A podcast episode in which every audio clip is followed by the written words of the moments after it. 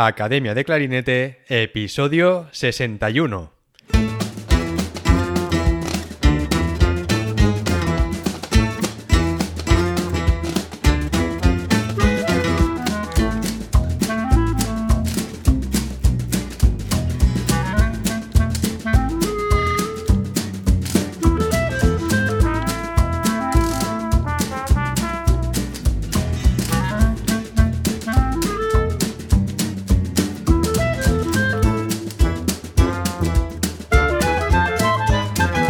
Bienvenidos a Academia de Clarinete, el podcast donde hablamos sobre aprendizaje, comentamos técnicas, consejos, entrevistamos a profesionales y hablamos sobre todo lo relacionado con el clarinete. En el episodio de hoy tenemos como invitado a Remy Meuguis, músico profesional y experto en jazz.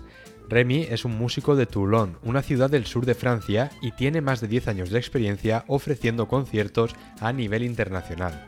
Además, es compositor y autor de un libro pedagógico titulado Remy Jazz, que está disponible en Amazon. Este libro está dedicado a la improvisación del jazz para principiantes con temas originales compuestos por él.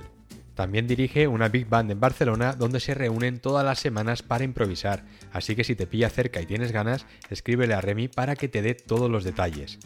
Otra cosa que me gustaría anunciarte es que Remy ha preparado un curso de iniciación a la improvisación y al jazz para la Academia de Clarinete, para clarinetistas que quieran iniciarse con la improvisación y aprender cómo funciona el jazz. En este curso, Remy te enseña a improvisar desde cero, aunque nunca hayas improvisado antes, para que al terminar el curso tengas unos conocimientos básicos y conozcas los fundamentos del jazz para que cualquier clarinetista pueda improvisar sobre algunas melodías y estándares de jazz. Este curso está dividido en tres partes y esto es lo que aprenderás. En el módulo 1 aprenderás cómo funciona la improvisación. En el módulo 2 descubrirás cuál es el ejercicio más potente para aprender a improvisar. Y en el módulo 3 aprenderás cómo iniciarse en el jazz. Cada módulo viene acompañado de unos recursos complementarios como una playlist para escuchar, partituras para descargar o audios de acompañamiento para que puedas improvisar con la música y poner en práctica lo aprendido. Si quieres tener acceso a este curso y a todo, si quieres tener acceso a este curso y a todo el contenido de la academia, a todas las clases grabadas en vídeo, a las partituras para descargar y a todas las masterclass con clarinetistas profesionales, te puedes suscribir en academiadeclarinete.com. Y si además quieres aprender a improvisar en un blues en 10 minutos, Remy te ofrece una masterclass gratuita. Si quieres acceder a esta masterclass gratuita, he dejado el enlace en las notas del programa. En este episodio hablaremos de cómo empezó con la música y se inició con el clarinete y el jazz, por qué es tan importante desarrollar la agilidad auditiva en el jazz, cuáles son las escalas que mejor se tienen que conocer para tener un buen nivel técnico del instrumento y cómo evitar el bloqueo a la hora de improvisar. ¿Es una buena estrategia preparar los solos antes de improvisar? Saldremos de dudas y veremos cómo lo hacen los mejores músicos de jazz. La manera más rápida de aprender a improvisar y con qué estilo iniciarse la ciudad del mundo donde hay más diversidad de estilos, cultura y nivel de jazz en la actualidad. Hablaremos también de la cultura emergente del jazz en España y por qué en un futuro España podría ser una potencia del jazz en Europa, y muchas cosas más. Y ahora sí, vamos con la entrevista. Hola Remy, ¿qué tal? Hola David, muy bien, muy contento de estar aquí como tu invitado. Muy bien, oye, un placer tenerte aquí, la verdad, en el podcast. Es la primera vez que, tengo a un clarinetista especializado en jazz en el podcast, así que vamos a, darle marcha a esto porque yo creo que va a ser muy interesante y, puedes compartir todo lo que sabes con, todos los oyentes y vamos a pasar un buen rato. ¿Qué te parece si, si empezamos hablando un poco sobre ti para que la gente te conozca? Cuéntanos, eh, ¿de dónde eres? ¿Cómo empezaste con la música? Y, en qué estás trabajando ahora mismo? Perfecto. Pues yo em, me llamo Remy, vengo de Francia, del sur de Francia, un, un, pueblo que se llama Toulon, que está entre Niza y Marsella. Y en mi familia no hay músicos. Realmente yo empecé la música porque eh, a los 10 años en, la escuela había una chica que me gustaba y ella iba al conservatorio, pero yo no, no tenía ni idea de lo que era el conservatorio. Entonces, mi estrategia en este momento era decir a mis padres, yo quiero ir al conservatorio porque, bueno, en mi escuela hay, hay gente del conservatorio, ¿no? y mis padres muy preocupados, mm, sí, pero tienes que tocar un instrumento y tal, y, y yo pues sin problema, ¿qué hay como instrumento, no? Y me, me llevaron a, sitios, a conciertos y tal para, para escuchar, y yo me fijé en el saxo al principio. Dije, esto debe ser un, un buen instrumento, ¿no? Como para, porque es voluminoso, es muy brillante y tal, para llamar la atención. Entonces mis padres me inscribieron en el conservatorio de, de Toulon, este, esta, esta ciudad donde crecí. Y, y, la verdad es que me gustó. Eh, empecé con las clases y tal. Al final esta chica lo dejó, eh, el, el, conservatorio, pero yo seguí. Y, y la verdad es que en mi conservatorio no había clases de jazz todavía. Eh, entonces aprendí el saxofón clásico. y, y, por la, anécdota, realmente yo me fijé en el saxo soprano al principio, porque mis padres me llevaron en un circo y había un, un, payaso que tocaba el saxo soprano. Y es el primer saxo en el cual me fijé, que es, es más cerca del clarinete, ¿no? al final. Y, y bueno, entonces estaba haciendo los estudios de, saxofón clásico, solfeo, tocaba en la banda, hasta la adolescencia que empecé a aburrirme, pero porque no era, no era lo que molaba, ¿no? En este entonces era más bien el rock, la guitarra eléctrica. Claro, claro. Y pues estaba a punto de dejarlo pero en, esta, en este momento es cuando descubrí el jazz. A través de, un amigo de mi padre, de hecho, que tenía un vecino que, que era pintor y contrabajista de jazz. Y este señor tenía unos ochenta y pico años y tenía una energía brutal. O sea, cada tarde eh, tocaba con sus amigos y, y, mi padre le llevó ahí con el saxo. Y yo al principio estaba muy vergonzoso, no, no quería tocar y tal. Y, los abuelos estos me animaron a, a, tocar con ellos. Esto era un verano. Y pues en este momento descubrí el jazz y, y supe qué es lo que quería hacer. Todavía estaba estudiando clásico, pero la casualidad es que después de este verano, al septiembre, abrieron una clase de jazz en mi conservatorio. Y entonces, pues es aquí donde descubrí también más lo que es la teoría del jazz, eh, realmente estudiar, ¿no? Porque con los abuelos era más bien, pues, tocar muchas canciones, improvisar un poco de oído, eh, sobre todo escuchar, escuchar, escuchar mucha música con ellos. Me pasaban eh, cassettes. Sí, sí. Todavía no había muchos CDs y, y me pasaron cassettes sí, que, que, yo me, me duplicaba ¿no? en casa. Y, y esto, bueno, es, es un poco como descubrir el jazz y, es en el momento en el cual decidí realmente eh, ponerme a tope con la música.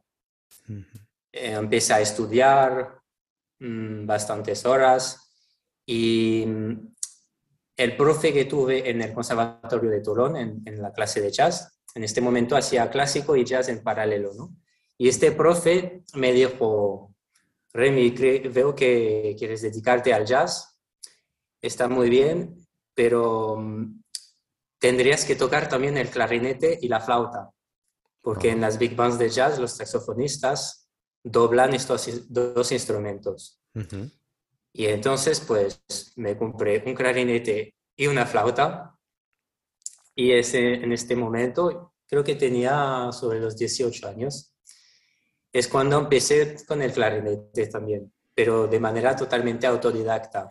A lo mejor algún amigo del conservatorio me enseñaba un truco y tal, pero eh, el nivel de clarinete realmente ha sido siempre autodidacta y por necesidad también, porque me acuerdo eh, cuando empecé a dar clases, también en escuelas de música, eh, era un puesto de profesor de saxo, pero ya en el segundo trimestre creo me dijeron, vale, la semana que viene tendrás como tres o cuatro alumnos de clarinete.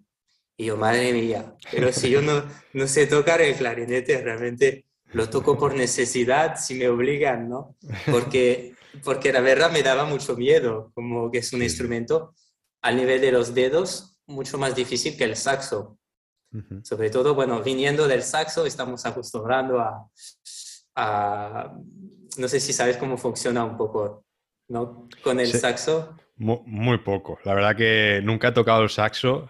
Eh, la verdad que conozco muy poco. Sé que a la hora de la embocadura hay alguna, alguna diferencia, ¿no? Supongo que, tú tendrás que cambiar, luego, claro, técnicamente a nivel digitación, pero, pero cuéntanos, ¿qué, diferencias encuentras tú? Pues al nivel de, del clarinete, cuando tocas la octava de arriba con la llave, em, esto es, por ejemplo, do, re, mi, fa, sol, la, si, do, con, con, bueno, no se ve ahora en el podcast, pero eh, la manera que, que, se, que, se, toca con la llave, pues con el saxo es lo mismo la octava de eh, abajo que la octava de de Claro, es, es, llave de octava. En el clarinete, claro, son 12 notas, es la llave 12. Eh, exacto. Sí, sí. entonces, pues esto es la diferencia principal, que con el saxo hay una manera de tocar y luego pones la llave de octava y ya está. Y lo mismo en la flauta. La flauta también es llave de octava. Exacto, exacto. Esto es la gran diferencia. Entonces, yo estaba muy cómodo para tocar en el agudo, pero en el registro grave era, eh, me daba miedo, realmente no. Y además cuando empecé a dar clase, pues de clarinete, las primeras lecciones en los libros y tal, era todo abajo, obviamente. Y entonces, pues yo aprendí también un poco así con, con los alumnos al principio. Y en el segundo momento de mi vida en el cual eh, tuve que, darle un poco más al clarinete, era cuando me fui a tocar en un barco de crucero. Y ahí me pidieron para la orquesta, que era una orquesta de jazz, eh, clarinete, flauta y saxo. Y, y la, la, prueba para entrar era lectura a vista con los tres instrumentos. Entonces, mm, me llaman por Skype porque se hacía por, por Skype. Y bueno, primero me, primero me preguntan, ¿qué quieres hacer primero? Yo el saxo, claro. Y luego, pues luego la flauta, perfecto. Y la verdad es que eran cosas muy fáciles con el saxo y con la flauta. Y luego me, me dicen, vale, pues ahora clarinete. Y yo iba con toda la confianza y me ponen un estudio técnico no me acuerdo qué libro, en sol bemol mayor. Hostia. Y yo, madre mía, ya está, ya se, ya se ha acabado la, la, entrevista. Pero no sé, no sé, por arte de magia me salió todo, todo bien. y, y en este momento dije, bueno, pues no, no es para tanto, yo, yo puedo hacerlo, puedo ser clarinetista también. Y de hecho en el barco tocábamos mucho jazz, eh, jazz antiguo de, de Nueva Orleans. Y con el clarinete realmente me encanta, y mucho más que con el saxo o con la flauta. Y le vi también el, gusto y empecé a estudiar un poquito más. Y, pero realmente esa es mi, mi historia con el, con el clarinete, digamos, que es por accidente, soy clarinetista por accidente. Qué interesante, Remy. Y, una cosa, eh, claro, tú vienes de, empezaste en el mundo del conservatorio, ¿no? el mundo clásico, ¿no? Porque al, fin, al final, eh, no sé en Francia, pero, pero en España, en muy pocos sitios se puede estudiar jazz en el, conservatorio. No sé si hay un, sitio en Barcelona, en las MOOC, en Valencia creo que hay otro.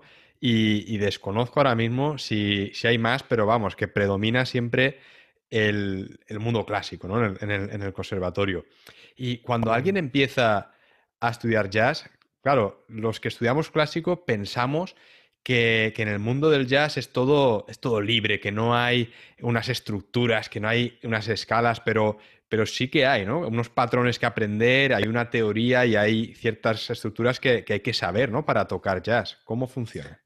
Exactamente. De hecho, en mi conservatorio yo tocaba en la, en la banda, eh, que era una banda como, como aquí en España, ¿no?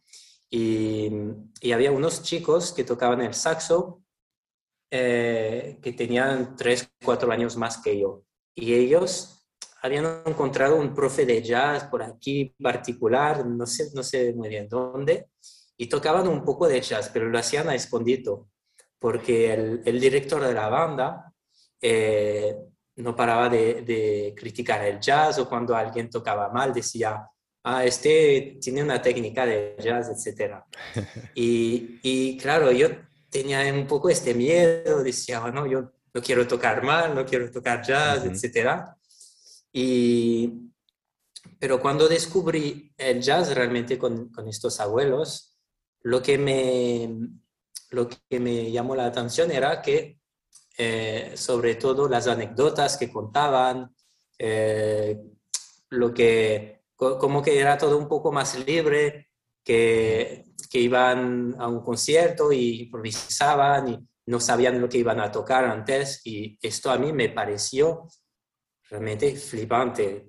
Pensar, ¿cómo pueden hacer esto? Son superpoderes realmente. Yo tengo que tener mi partitura, mm. eh, no, improvisar me costó un montón porque claro, yo venía del clásico. Claro. Y, y yo realmente cuando empecé a estudiar luego en el conservatorio, eh, el jazz, eh, vi que realmente había muchas cosas para aprender a nivel de escalas, de teoría, los acordes, em, porque claro, no, improvisamos así de la nada, sino que hay escalas o hay acordes, arpegios que se tienen que utilizar. Y la verdad es que es muy estricto el, lenguaje, digamos. y, y, luego a nivel de, de técnica del instrumento en sí. Em, las, las, escalas, por ejemplo, las tenemos que, conocer muy bien, porque los acordes que, vamos tocando, en los cuales improvisamos, em, van cambiando muy rápidamente, ¿no? Por ejemplo, hay un compás es un acorde de, sol mayor, el compás siguiente es, es, el acorde de si bemol mayor, el siguiente es el acorde de, de la bemol, por ejemplo. Son tres escalas con las cuales tienes que improvisar, pero tienes que cambiar muy rápidamente y tener mucha agilidad ¿no? para improvisar. Entonces, realmente sí que hay una manera de estudiar el jazz que es clásica, digamos. Eh, luego, al nivel de sonido, es cierto que mm, los músicos de jazz, por ejemplo, cuidamos menos la afinación, de manera general. ¿no? No, o sea, es una cosa que cuando estudias, mm, de mi experiencia, tu profesor no está tanto hablarte de afinación ni de la calidad del sonido, no buscamos realmente algo muy puro, muy redondo. Hablo del, del saxo, por ejemplo, ¿no? Sino que hablamos de que queremos un sonido muy muy grueso, con mucho timbre, con muchos armónicos.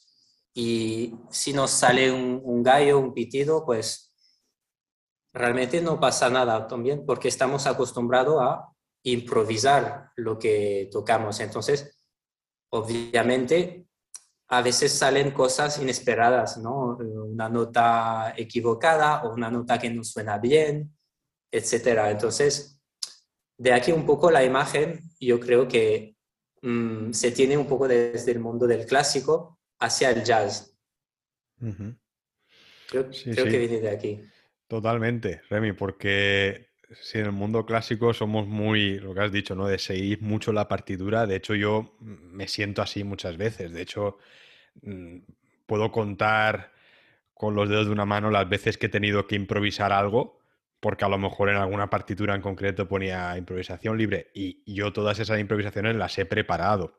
O sea, realmente yo no improviso nada. O sea, si tengo que, improvisar, lo estudio, veo qué ritmo voy a hacer, qué notas. O sea, es como un poco una improvisación mm, ficticia, porque realmente no improviso, lo tengo ya preparado. Y, nos pasa mucho eso de eh, los que estudiamos clásico. Mm, yo creo que, que en el jazz también desarrolláis mucho más el oído. Estáis escuchando más, ¿no? Por lo que has dicho de, oye, nos puede cambiar de un compás a otro muy rápido, de estar en sol mayor, así vemos mayor, nos cambia el siguiente compás. Entonces, claro, tenéis que, tener esa agilidad auditiva para saber en qué acorde estáis. Y claro, tenéis que estudiar también las escalas y, los modos eh, de todas las formas posibles para también tener esa destreza técnica de que si de repente pasáis de sol mayor a si vemos mayor, no, no, que, no quedaros bloqueados, ¿no? Para poder seguir improvisando. ¿Cuál es tu experiencia en esto? Exactamente. De hecho, has hablado de dos cosas eh, que me llamaron la atención.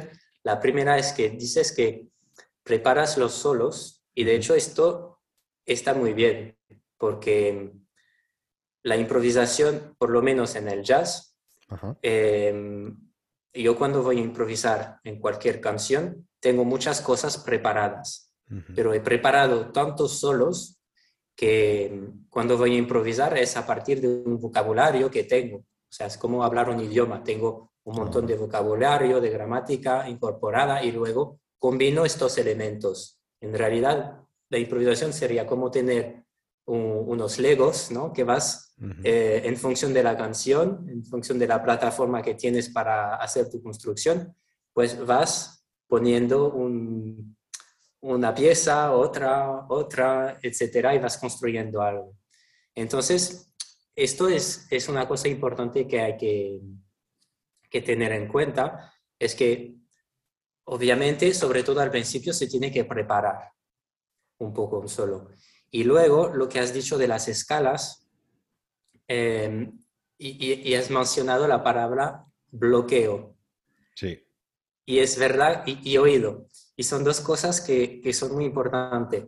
La primera, lo del bloqueo. Eh, es verdad que el ejemplo que hemos dicho, ¿no? Un acorde de sol, un acorde de si bemol, un acorde de la bemol, por ejemplo. Eh, no da realmente mucho tiempo para avanzar. Entonces, esta agilidad se, se adquiere eh, con, a base de, hacer muchas escalas y, como has dicho, mm, practicar todas las combinaciones posibles y, sobre todo, entrenándose a enlazar una escala con otra. O sea, las escalas no las practicamos igual tanto separadas como practicamos, por ejemplo, un compás de una escala, un compás de la otra. Esto en bucle y nos, nos entrenamos a pasar de una a la otra. Y esto es la preparación que elimina un poco el bloqueo. Y también que prepara el oído, ¿no? A escuchar los cambios de, de, de, acordes. Pero el bloqueo también se puede eliminar diciendo, pues, mira, en lugar de improvisar con una escala, voy a seleccionar dos o tres notas para el acorde de sol mayor y lo mismo para el acorde siguiente. Entonces, ya no tienes que pensar tanto o tener la, agilidad si eres principiante, quiero decir. Es, eso es un poco la base del, método que he ido desarrollando para enseñar el jazz. Y, Remy, eh, dentro del jazz tenemos diferentes estilos. Eh, tú cuando tocas jazz o enseñas jazz a tus estudiantes, ¿Enseñan los diferentes estilos o, hay algunos, digamos, que predominan? Muy buena pregunta. La verdad, más que los estilos, lo que, lo que se aprende son las canciones. Eh, las canciones de jazz que se llaman estándares de jazz. Y eh, es verdad que hay algunas canciones que están como un poco predeterminadas a ser tocadas en un estilo de jazz concreto. Un ejemplo sería si tocas una canción con muchísimos acordes, los acordes que van muy rápidos, etc. Em, y acordes muy tonales, pues sería lo que llamamos el jazz bebop, ¿no? que es realmente sería el paralelo con el clásico, sería eh, la música de Bach, es decir, muchas notas, muchas las líneas que, va, que, pasan por la armonía de cada acorde y, y, es un poco como hacer armonía cuando improvisas. Eh, o si, por ejemplo, un tema con solamente un acorde, que sería más bien, aquí no hay tonalidad, es más un jazz modal, digamos, es característica de cierta época en la historia del jazz, ¿no? Y entonces, cuando improvisarás, no vas a improvisar bebop, por ejemplo, aquí no vas a improvisar muchos arpegios, etcétera, y conectar los arpegios entre sí. Eh, pero bueno, esto eran como dos casos muy, muy em, específicos. Entonces, cuando yo enseño el jazz, por ejemplo, lo que enseño son primero las melodías de estos estándares, de los más famosos, que en general técnicamente no son muy complicadas, porque son canciones, canciones populares. Y, y luego, pues a nivel de la improvisación, mmm, no enseño un estilo en concreto al principio, sino que enseño más cómo utilizar realmente pocas notas para crear una cosa tuya. Por ejemplo, que eres capaz de, tocar con un do, un mi y un sol, ¿no? Mm, tienes que ser capaz de tocar muchas variaciones, etc. Entonces, esto es, digamos, tu manera de improvisar personal, ¿no? Tu, tu músculo propio de la improvisación que vas desarrollando. Y esto realmente es una cosa con la cual es un ejercicio con el cual puedes improvisar directamente, sin necesidad de haber escuchado mucha música, sin necesidad de, de tener mucha cultura o de haber estudiado estilos en concretos. Pero luego, una cosa que se adquiere más con el tiempo es lo que he dicho antes, la cultura musical, o sea, realmente escuchar diferentes estilos de jazz, saber más o menos cuál estilo te gusta más que el otro y ir haciendo transcripciones de, estos músicos que te gustan. Por ejemplo, te gustará más el jazz antiguo, pues vas a transcribir eh, un clarinetista de jazz antiguo. Eh, y, transcribiendo, pues vas copiando sus frases, copiando su, su, fraseo también y vas mirando realmente qué nota toca en el acorde, de qué manera, y tú mm. luego te inspiras de esto para crear tus propias frases. Claro, claro. Claro, lo, lo mismo que hacemos en el clásico, por ejemplo, cuando si yo tengo que tocar la sonata de Poulenc, pues escucho diferentes grabaciones para ver para coger ideas, ¿no? Para decir, mira, pues eh, este clarinetista esto lo frasea así, o esto lo toca así, o esto lo hace así, y al final crear eh, tu propia idea. Sí, sí, sí. Eh, es verdad, es, lo mismo en música clásica. Y, y en jazz, pues realmente yo creo que son, son un poco estos dos caminos que se enseñan, el camino de transcribir muchísimo pero lo, mm, realmente yo lo veo más largo este camino para, para empezar a improvisar. Y, y luego te encierras un poco en esto, es decir, tocas solamente cosas que ya, frases de otros clarinetistas, por ejemplo, otros músicos de, jazz, y, requiere mucho, mucho estudio, ¿no? Porque tienes que hacer la transcripción, estudiar las frases, luego entrenarte a estas mismas frases, pues tocarlas en, situación. Por ejemplo, si has transcrito una frase que funciona con el acorde de sol, pues luego cada vez que tendrás un acorde de sol, tocarás esta frase, ¿no? Y al final, mm, si no mezclas esto con tú, ¿qué puedes hacer con la nota sol, la nota si, la nota re, por ejemplo, que es la triada de sol? creo que es, no, no tiene tanto eh, sentido. Y, Remy, a nivel de, materiales, por ejemplo, a la hora de tocar, mm, tú utilizas una boquilla como la que puedo utilizar yo, eh, digamos, eh, para tocar clásico, jazz, a nivel cañas, ¿necesitas también unas cañas más duras, más blandas? ¿Cómo es a, nivel eh, técnico y de materiales? Mm, vale, aquí realmente yo te diría que, que, no soy muy experto del material por una razón sencilla, es que no, no me gusta realmente el, material, o sea, me, me da pereza y me da ansiedad probar boquillas, probar cañas, etcétera. Porque cuando tengo algo que, que me conviene, em, no lo cambio.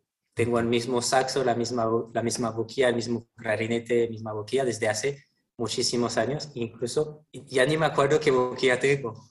y, y, porque mm, mi filosofía es que cuando algo funciona, no lo cambies.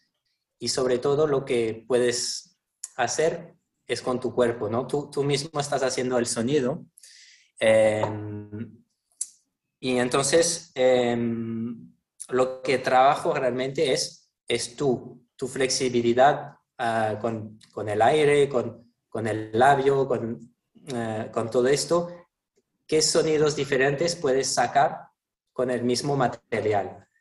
Em, pero mm, no digo que sea la, manera adecuada de, hacer. Realmente eh, he visto con alumnos y he visto yo también con el tiempo que a lo mejor no tenían material adecuado para hacer lo que querían, ¿no?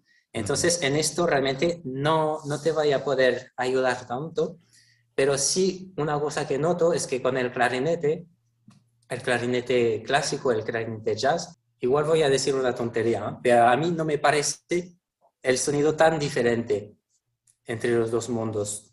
En, en, saxo sí que hay más diferencia, por ejemplo, pero en el, en el clásico no le veo tanta, tanta, porque los clarinetistas, sobre todo los, los de ahora, hablo por ejemplo de Eddie Daniel, pues tiene un sonido, realmente tiene una técnica brutal.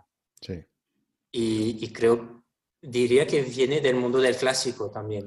Sí, sí, Daniel la verdad que combina tanto clarinete clásico, lo puedes escuchar tocando el concierto de, Mozart, Weber, Copland y, luego improvisar con lo que tú dices, con una técnica increíble. Luego, pues mm, sé que al nivel de cañas em, hay, por ejemplo, en la marca Van Doren, hay cañas específicas para el jazz, que son las ZZ.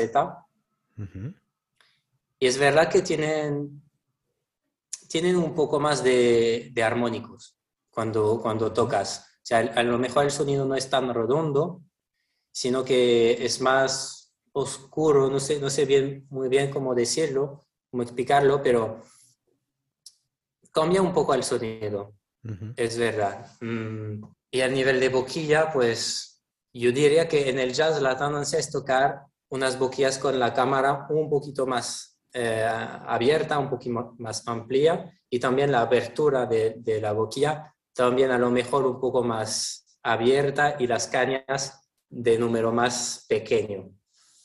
Pero mm, esto es en general lo que veo en mis compañeros, etcétera, ¿no? Mm, no puedo decir mucho más con el material porque ya ves, no soy muy, muy bueno en esto. Bueno, el, el jazz surgió en, en New Orleans, en, en, el estado de Luisiana, en Estados Unidos.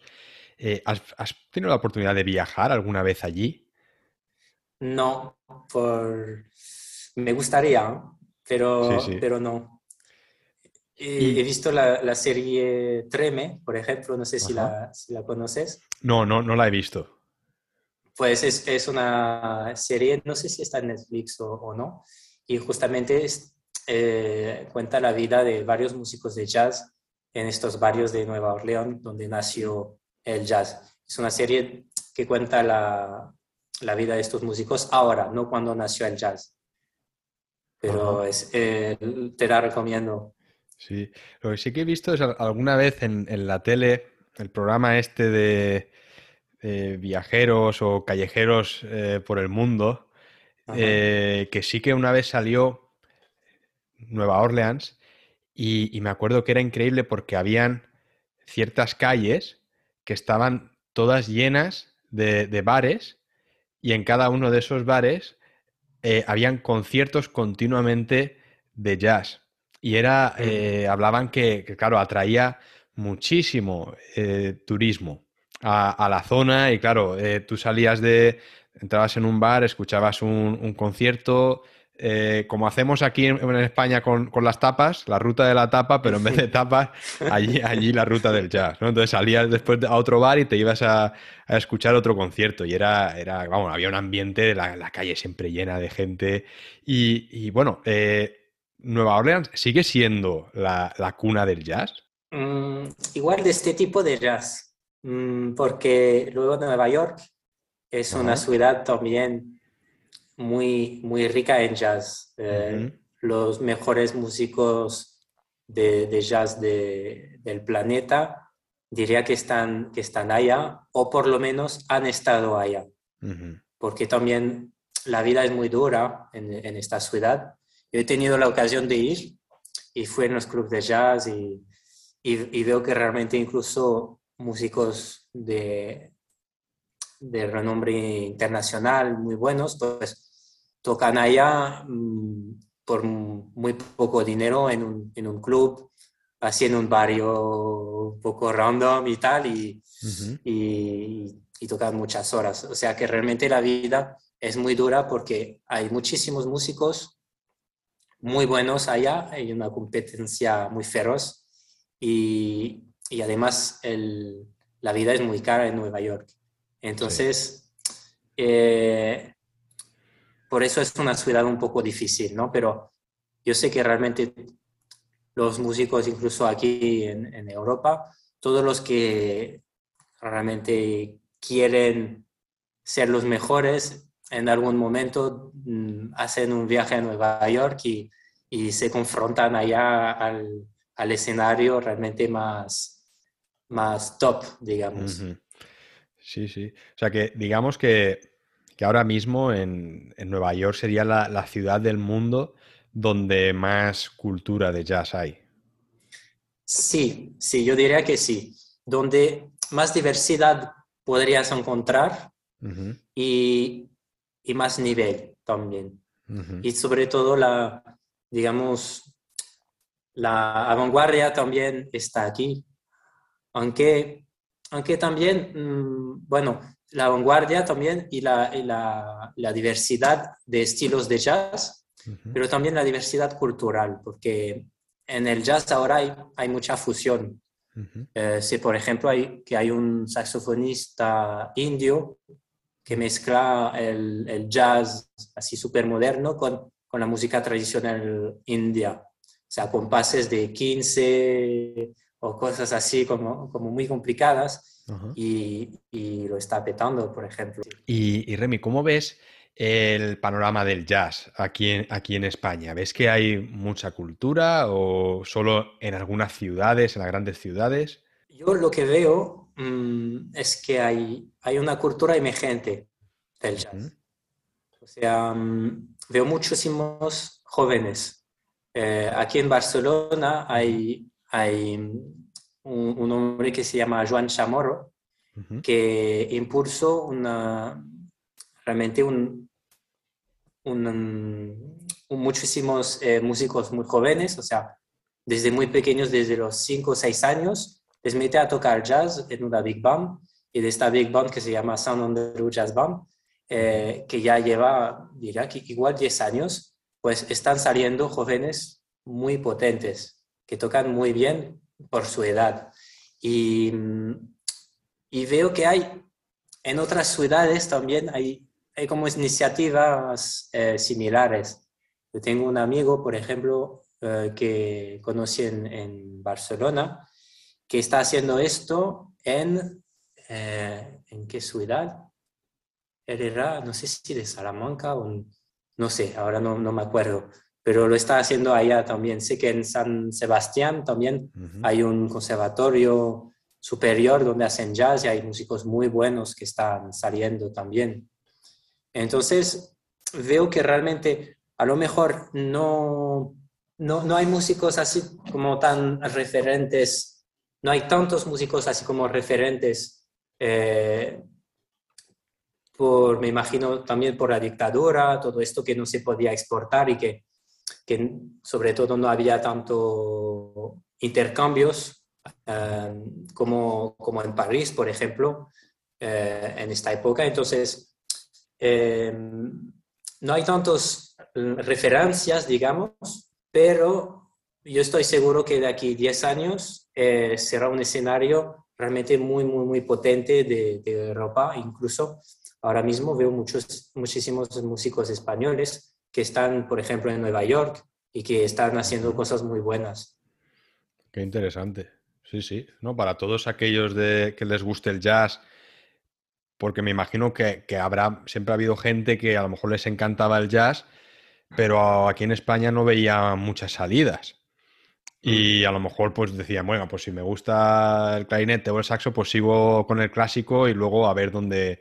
Pero la verdad que son buenas noticias, que, haya esa emergencia ¿no? en, el, en el jazz y que, que en un futuro tengamos una mayor cultura aquí en, nuestro país.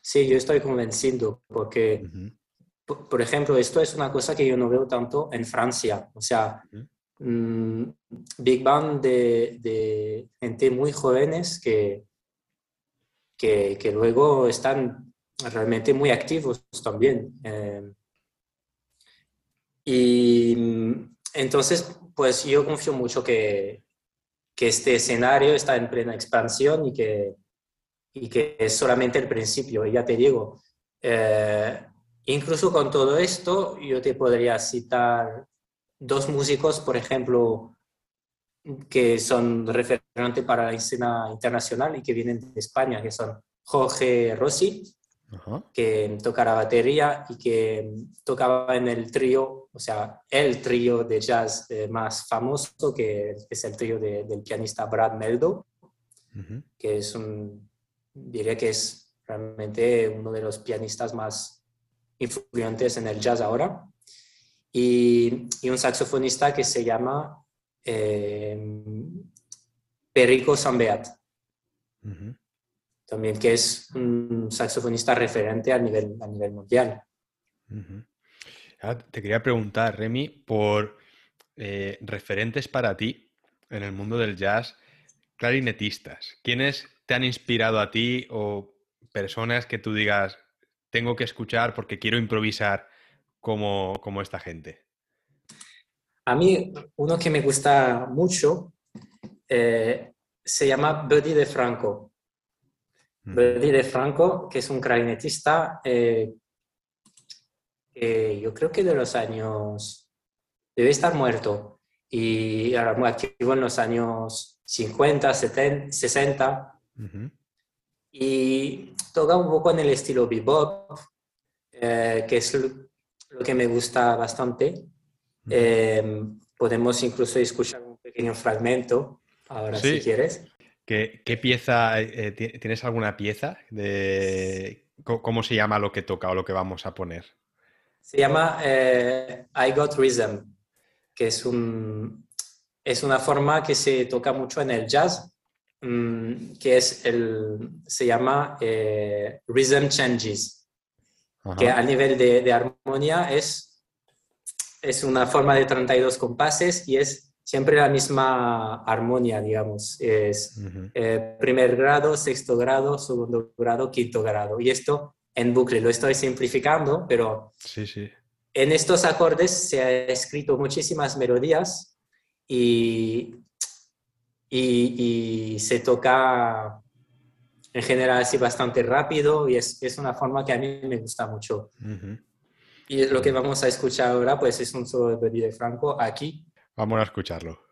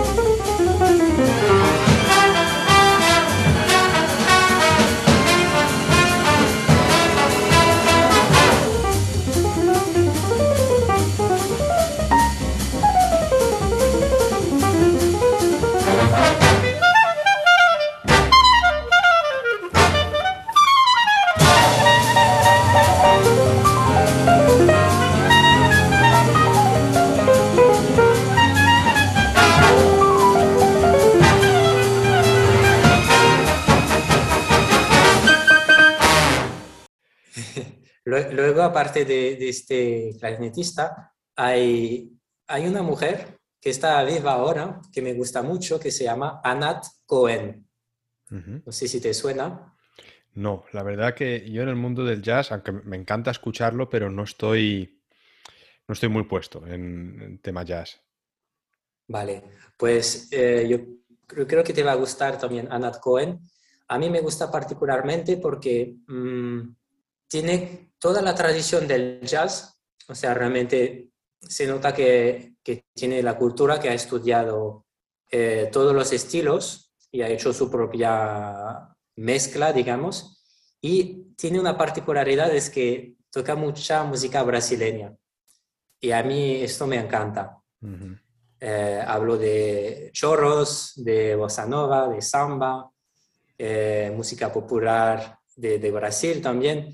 Y entonces, pues, me gusta tanto cuando, cuando toca jazz, porque además lo hace con una técnica brutal, eh, con un sonido muy guapo, con un super fraseo y también, pues, me gusta mucho escucharla en música brasileña. Y también improvisa dentro de la música brasileña. Y está muy bien. ¿Escuchamos un poco, Remy? ¿Podemos? perfecto.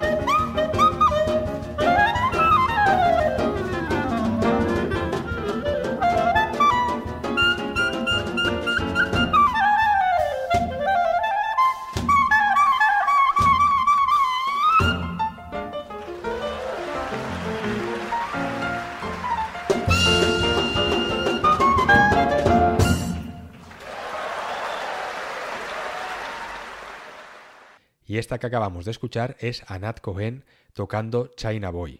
Muy bien, Remy, pues háblanos ahora un poco de, tu proyecto y tienes una web, ¿verdad? Exacto, tengo una web que se llama cancionesdejazz.com.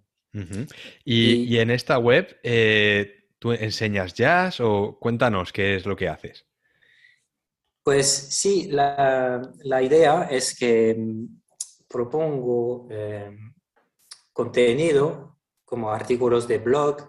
Eh, también tengo un canal YouTube vinculado a esta web y, mm, propongo contenido sobre el jazz. O sea, hablo de los estándares de jazz, cómo aprenderlo, eh, cuál, cuál estándar aprender, metodología de estudio, hablo de cómo mejorar el oído, hablo de teoría también, cómo aprender a leer los acordes, cómo, qué escalas aprender, y hablo sobre todo de improvisación, técnicas para aprender a improvisar, etc. Está enfocado bastante para los principiantes y además de todo esto, pues propongo libros que he escrito en, en todas estas temáticas y también cursos en videos un poquito como tú haces en, la Academia de Clarinete. Ajá, muy bien. Entonces, cualquier persona que, esté interesada en, aprender a improvisar, aunque, aunque, no, aunque no tenga conocimientos de, jazz previos, podría empezar ¿no? a hacer sus primeras improvisaciones eh, siguiendo tu, sistema y tus métodos. Exacto. De hecho, una muy buena manera de empezar es con, un curso de blues que tengo gratis, que, que, son tres clases donde pues enseño las bases de, de, la improvisación a través de una forma musical muy universal y muy, muy fácil para empezar, que es el blues, que son 12 compases y se improvisa en estos 12 compases en bucle con solamente tres acordes. Pues en este mini curso que, que ofrezco, pues mm, enseño las bases realmente para hacer tus primeras improvisaciones y sobre todo para entender cómo funcionan. Y Remy, ¿qué hay que hacer para acceder a, este curso? Pues solamente ir en, en www.cancionesdejazz.com y aquí hay, ves en, en las pestañas, hay una donde hay también un, un, ebook gratis y descargando el ebook donde doy consejos, pistas, etcétera, pues desde el ebook hay un enlace para acceder a la clase de, blues gratuita. Perfecto. Dejaré el enlace en las notas del programa para que cualquiera que esté interesado pueda, pueda acceder. Y has comentado, Remy, que también tienes algunos libros publicados, ¿verdad? Exacto.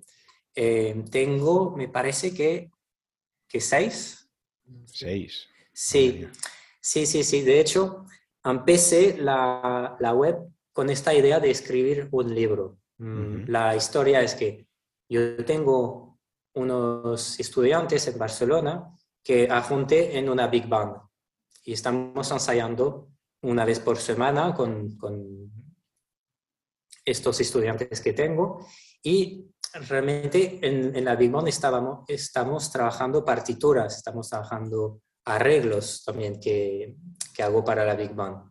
Y siempre viene el momento del solo, ¿no? Eh, y también pues un poco de, ansiedad aquí por qué voy a hacer con solo y tal. Aunque son músicos que ya han estudiado un poquito jazz, conmigo, con otros profesores, pues siempre hay un poco de aprehensión, ¿no? Entonces yo pensé, vale, no, no estoy dando clases particulares a toda esta gente, pero quiero que la banda mejore a nivel de, de, improvisación. Y he empezado a pensar ideas de, de cómo podría enseñar esto. Y me han venido en la cabeza escribir canciones y en cada canción habría como una cosa para aprender. Por ejemplo, una canción que sería eh, cómo hacer adornos de melodías, ¿no? Y he escrito una melodía y luego los adornos y todo esto es una canción. Luego una canción para aprender los acordes del blues y en esta canción pues pongo algunas escalas, ¿no? Para empezar a improvisar. luego una canción para trabajar el ritmo específico del jazz, etc. Y he tenido como 10 canciones que he juntado en este primer libro que se llama Remy Jazz. Y de hecho empecé con esto y luego vi, pues vino la pandemia y dije, ¿y por qué no hacer directamente una web donde tengo este libro y donde voy escribiendo artículos, eh, voy poniendo tutoriales, ¿no? Y, y me gustó y, y, gustó a la gente también. Entonces empecé a mirar un poco qué quería la gente y empecé a escribir otros libros. Por ejemplo, un, un, libro con estudios de jazz, que son solos que he escrito, eh, que he grabado y que puedes tocar conmigo. Un libro también para aprender estándar de jazz, he seleccionado 12 estándares y he hecho toda una metodología para aprender sus escalas, su melodía, empezar a improvisar. Tengo un libro también sobre mi método de improvisación que se llaman las células rítmicas. Un diccionario de, de, escalas de jazz y también un ebook de, que te explica la metodología, cómo, cómo estudiar, eh, pistas para crear tu propia rutina de estudio. Eh, qué interesante, Remy. De momento es lo que tengo, sí. Sí, sí. ¿Y todo, todos esos libros están disponibles en, en tu web? Exacto. Muy bien, muy bien. Oye, pues dejaré el enlace también para, para aquellos interesados que, que, les pique el gusanillo de, de aprender jazz. Y, y, bueno, vamos a hablar ahora también porque una de las cosas que, que has hecho para la Academia de Clarinete es hacer un, un, curso de iniciación al jazz para aquellos también que, que, les interese este mundillo, que tengan esas primeras nociones y aprendan un poco a improvisar. Cuéntanos qué, qué has preparado para los estudiantes de la academia. Pues lo, he preparado un curso en, en tres módulos. Uh -huh. Realmente son, son, tres videos de unos 10-15 minutos. Eh, y lo, lo que he hecho es primero hablar de qué es la improvisación, cómo funciona, desmitificar un poquito eh, para una persona que, mm, que quisiera meterse en la improvisación, pero que no sabe muy bien cómo, qué es, cómo funciona, si es para ella o no. Pues esto sería el primer módulo. Realmente es eh, una explicación, qué pasa en mi cabeza cuando improviso. Eh, te enseño un ejemplo de improvisar en Stand By Me, que tiene muy pocos acordes, y te explico exactamente qué hago y sobre todo lo que hago es una improvisación muy básica. Me pongo en la piel de alguien que empezaría, ¿no? Luego, la segunda parte del curso es otro video donde hablo realmente de este ejercicio de, de improvisación que se llama las células rítmicas. Uh -huh. Es lo que, que hablaba antes. Eh, es realmente quitar todas las dificultades de la improvisación para que realmente puedas improvisar con muy pocas notas y que no tengas un bloqueo porque los acordes van demasiado deprisa o porque no sabes qué hacer, etc. Yo te digo exactamente qué hacer para hacer un solo muy básico, con poco material, digamos, con un ritmo y tres notas. Y, uh -huh. y en general la gente se sorprende de todo que se puede hacer con, con, tres notas sin haber, sin haber estudiado. O sea, realmente cualquier persona ahora que me vendría, que me dice que quiero improvisar, en cinco minutos la persona ya está improvisando con este ejercicio uh -huh. y está haciendo cosas muy buenas. Y la tercera parte, hablo de, del curso, la tercera parte, hablo realmente del jazz en sí. O sea, mmm, aplicamos este ejercicio de las células rítmicas para improvisar en un estándar de jazz. Ya no, estábamos, ya no estamos en, en, en, la canción Stand By Me, sino que estamos en una canción de jazz. Y también hablo de las particularidades del jazz, que son, pues, cómo se cifran los acordes. Eh, de hecho, hay un, doy un kit de supervivencia también para aprender a leer un poco los acordes básicos y sí. cuáles son las escalas básicas. Eh, hablo también de cómo frasear, cómo articular para sonar a jazz y cómo, cómo conseguir tener este, este swing, ¿no? esta manera de tocar las notas rítmicamente. Doy unas pistas para practicar esto y sobre todo, pues, doy las pistas para alguien que quiere empezar a escuchar jazz, empezar a saber cuáles son los solos que puede transcribir al principio, si no está muy acostumbrado a transcribir solos de oído. Y, y bueno, una lista de canciones también. Realmente yo creo que es un curso bastante completo para alguien que quiere tener una idea de, de la improvisación del jazz y sobre todo que quiere practicarlo desde ya, que no se quede en la teoría, ¿no? sino que, que con este curso realmente en muy poco tiempo pueda ya hacer sus primeros solos y saber qué hacer luego para mejorar. Muy bien, Remy. La verdad que, sí, muy completo y, yo muy contento de, tener este curso ya disponible en la academia. Así que para cualquiera que se quiera iniciar, que, lo tengan ya aquí. Y, Remy, además de, en tu web, ¿dónde, en qué otros canales o redes sociales estás donde la gente te pueda, te pueda seguir y pueda ponerse en contacto contigo? Mm, la verdad es que mi, web es un poco la, el eje central de, lo que, de lo que hago. Em, pero mi canal YouTube también es, es un buen lugar para, para aprender y para ver un poco lo que estoy haciendo, porque además de tutoriales sobre el jazz y sobre técnicas de improvisaciones, pues a veces también cuelgo pues cosas que yo hago. Por ejemplo, pues eh, he colgado una canción de, un disco que grabé con un cuarteto de jazz hace unos años, cuelgo también composiciones que hago eh, el otro día, por ejemplo, he utilizado una pedal que, que hace loops y, he hecho pues un video con esto también. Y la idea es esto, pues, además de, de, tutoriales, pues poner también un poco de creaciones también. Eh, y, y, bueno, me gustaría hacer un podcast también, eh, como el tuyo. Ah. Entonces, esto es un proyecto. Muy mm, bien. Y, será un podcast también sobre, sobre jazz y hablarás de... Sí, sí, sí, será un podcast básicamente sobre el jazz y la improvisación. Muy bien, pues estaremos atentos, Remy, para cuando lo publiques, pues poder eh, aprender escuchándote y supongo que invitarás también ¿no? a artistas de jazz que tú conocerás y, y bueno, la, mejor manera, digamos, de, estar en contacto contigo es yendo a tu web y, descargando ¿no? el, el ebook este gratuito y suscribiéndose ¿no? a la lista de correo.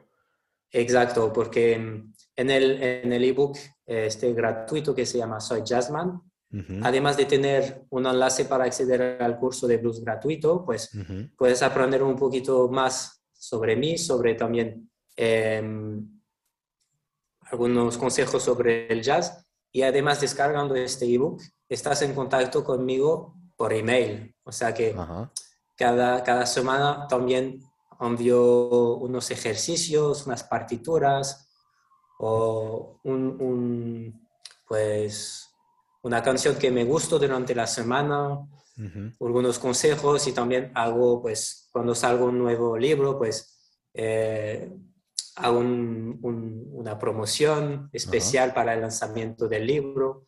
Entonces, es la mejor manera de estar en contacto conmigo, es el contacto más cercano y además, pues, a mí me gusta que la gente también me, me responden a los correos. De hecho, una de las primeras cosas que, que hago cuando eh, envío el primer email con el ebook para las personas que se suscriben, digo, bueno, gracias por descargar el ebook, gracias por el interés pero yo también tengo interés en ti. Dime también si, te apetece contestar mi correo y dime qué instrumento tocas, eh, por qué te has suscrito, cuáles son, tus problemas o tus deseos ¿no? que, quieres conseguir con el jazz. Y así yo también mm, sé un poco más de la gente que está en mi lista ¿no? y, y, puedo ayudar todavía más, ¿no? creando contenido en esta dirección. Claro que sí, claro que sí. Muy bien, Remy. Pues oye, ha sido un auténtico placer tenerte aquí. La verdad que ha sido muy interesante hablar contigo, que nos comentaras todas eh, estas cosas sobre el jazz, que yo la verdad que muchas de ellas las, desconocía. Y, la verdad que, muy contento de, haber estado hablando contigo y, sobre todo de, haberte conocido, ¿no? Cuando empezamos a hablar la primera vez y la verdad que muy, muy interesante. Lo mismo digo, David, muchas gracias y realmente yo te felicito por todo este trabajo que estás haciendo también con la Academia de Clarinete. Me parece fantástico y, ha sido un placer conocerte también y estar aquí contigo charlando para este podcast. Y, y también pues recomendar a, todo el mundo que esté en la academia de ir a ver este curso también eh, de, que he preparado, nuestros módulos, porque también es una muy buena manera de, de, aprender el jazz, de, ver un poco como trabajo y, y, de ver un poco como todo esto enfocado al clarinete en concreto. Pues muchas gracias, Remy, de verdad. A ti, David, un abrazo grande. Un abrazo, hasta luego. Hasta luego. Y hasta aquí el programa de hoy. Gracias por vuestras valoraciones en Apple Podcast, por seguir el programa en Spotify y por vuestros me gusta y comentarios en iVoox. Muchísimas gracias por estar ahí. Nos escuchamos la semana que viene. Hasta la próxima.